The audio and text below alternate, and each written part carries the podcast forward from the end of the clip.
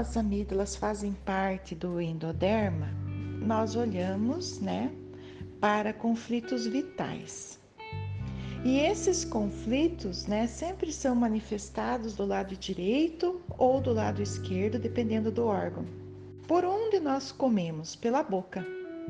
É na boca que nós colocamos as coisas para mastigarmos e depois engolirmos. E para engolir, nós precisamos que isso, que esse alimento passe pela nossa garganta. Então,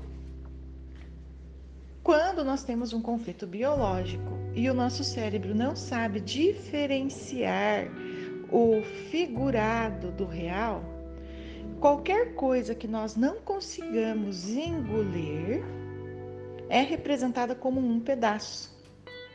Então, quando se fala na amígdala direita, quer dizer é uma coisa que eu não consigo colocar para dentro, que eu não consigo engolir. Se fosse a amígdala esquerda, seria uma coisa que você não consegue se livrar, porque tudo no endoderma entra pelo lado direito e sai pelo lado esquerdo, tá? Então, nesse momento, você deve olhar para a sua vida, o que aconteceu na primeira vez que você teve esse problema, um pouquinho antes de aparecer os sintomas que você não conseguiu engolir.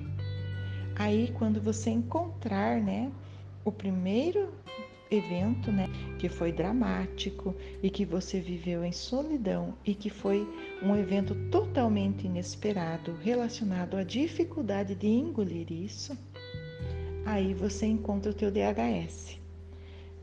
Encontrando o teu DHS, como você já está em fase de cura, porque se a tua amígdala está inflamada, você já passou a fase ativa e já está em fase de cura, a tendência é você nunca mais sofrer desse mal.